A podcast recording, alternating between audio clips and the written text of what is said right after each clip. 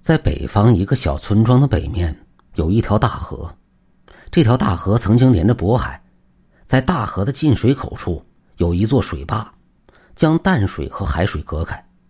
不过，在过去五六十年代，这条大河里淡水、海水相混合，河中的鱼种那是相当丰富。六十年代末，因为附近村子大面积种植水稻，所以大坝不再放海水。不久后，村民们在村庄的北面修了一座养水站，将大河里的淡水抽到村子南面的水渠里，再输送到各村河渠里，用来灌溉农田。二零零六年，这座养水站年代久了，需要重新修建。于是，在秋后的某一天，市里来了一些专家，他们现场考察一番后，回到了市里。不久后，一套先进的养水站建造方案被确定下来，原来的养水站被拆除。在原有地址上重新修建扩建，当时工程队从附近几个村子雇佣了很多村民来修建养水站，各种机械全部上阵。不到十日，老养水站拆除完毕，推土机开始找平地基。在第十五天的时候，重新开始打新地基，一连几日一切相安无事。可就在打东南角的一处地基时，离奇的事情发生了。打桩机往下面打了四米多，忽然从坑里冒出水花，那水花很浑浊，夹杂着淤泥的臭味这处地方已经干枯多年，过去是一处河床。工人们见此情景后都感到诧异，陆续围了过来。打桩机的司机停了片刻后，继续开始往下打。此时那坑里的水花越来越多，翻滚的越来越厉害。司机师傅赶忙停了下来。他不敢再打了，这都是常年混在工地的老工人，见过的怪事多了去了。只要碰见反常的事儿，他们从来不硬来。老张，你赶紧叫工头去，我看这坑里有啥东西。司机一边摘下手套，一边朝着身边的工友喊道：“那个叫老张的工友闻言后转身就跑了，其他人都围着水坑看。只见翻滚的水花，却未见里面有什么东西。”哎，这里面不会有鲶鱼王吧？这水花翻的够厉害的。你可拉倒吧，是动画片看多了吧？还鲶鱼王？众人闻言哈哈一笑。不多时，工头带着工地领导来了。他们站在坑边上仔细看了一会儿，随后工头说道：“小李呀，你现在打桩，使点劲儿，我们看一下。”司机小李赶忙上了车，机器轰鸣声再起。打桩机开始慢慢往下探，片刻后，水坑里翻起了泥浆。工头大喊着：“再使劲儿，快！”就在翻滚的泥浆里，一个红色的乌龟脑袋探了出来。众人一看，吓了一跳。好家伙，这可不是鲶鱼，是大乌龟呀！你们看那脑袋，红色的，这个头比人的脑袋都大。众人没见过这个场面，都围过来观看。工头大喊了一声：“停，收回去吧！”小李得令后，赶忙将桩子提了起来。领导啊，你看这事儿咋办呢？工头问领导。领导思忖片刻后说道：“先停工吧，这是打到乌龟窝了。我分析，这下面可不止一只。等我汇报一下，看看该怎么处理。”工头随后大喊一声：“哎，都停了吧！听通知再干活。”众人闻言后相继离开。领导回到办公室里，给市里打了一个电话。到了下午，领导找到了工头，开始商议对策。上头说了，不能硬来，要那些乌龟自行离开。咱们想个好法子吧。领导严肃的说道：“不能硬来，那乌龟也不可能听咱们的话呀，他们怎么会离开呀？”工头就犯了难了。你这样。一会儿你问问当地村民，附近有没有懂这事的高人，不管多少钱也要尽快处理，不能把工期耽误了。领导掐灭了手中的香烟，严肃的说道：“那行，我这就去办。”工头说完起身走了。他开始向那些工人们打听。一个村民说道：“能听懂乌龟话的高人，我们可不认识。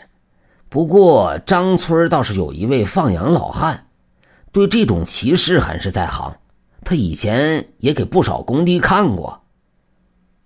找的就是他。走，你带我去请他。工头带着那个村民去了张村，刚刚到张村村头的那片小树林，就看见了一位老汉正在小树林里放羊。那位老汉就是他，叫张贵儿，我帮你引荐吧。说完，那位村民就朝着放羊老汉走了过去。张叔啊，你忙着呢，工地领导想请你帮个忙啊。村民说完，指了指工头，工头赶忙走过来问好。这个张贵看了看眼前两人，随后询问到底发生了什么事。工头便将工地里发现大乌龟的事说给了张贵。张贵闻言后说道。重建养水站是利民工程，我们老百姓受益终生。这个忙我帮定了，不过我要去现场看一下，不能保证百分之百解决，但我肯定会实打实的去干呢。张老汉将羊赶回了家，随后跟着两个人去了羊水站的施工现场。这张老汉就围着水坑看了好久，随后说道。哎呀，我年轻那会儿，这个地方本是河道，我和我三叔有一次就亲眼见过一只大乌龟。后来这条河道不用了，慢慢就干了，再也没有人见过那只大乌龟。一个村民说道：“您说对了，以前我们下地干活，从这里经过的时候，这个地方总有一汪水，就连夏天也不例外。”呵呵，看来那只大乌龟在下面安家了。这工程毁了他的窝。再说这么多年了，这下面不止一只。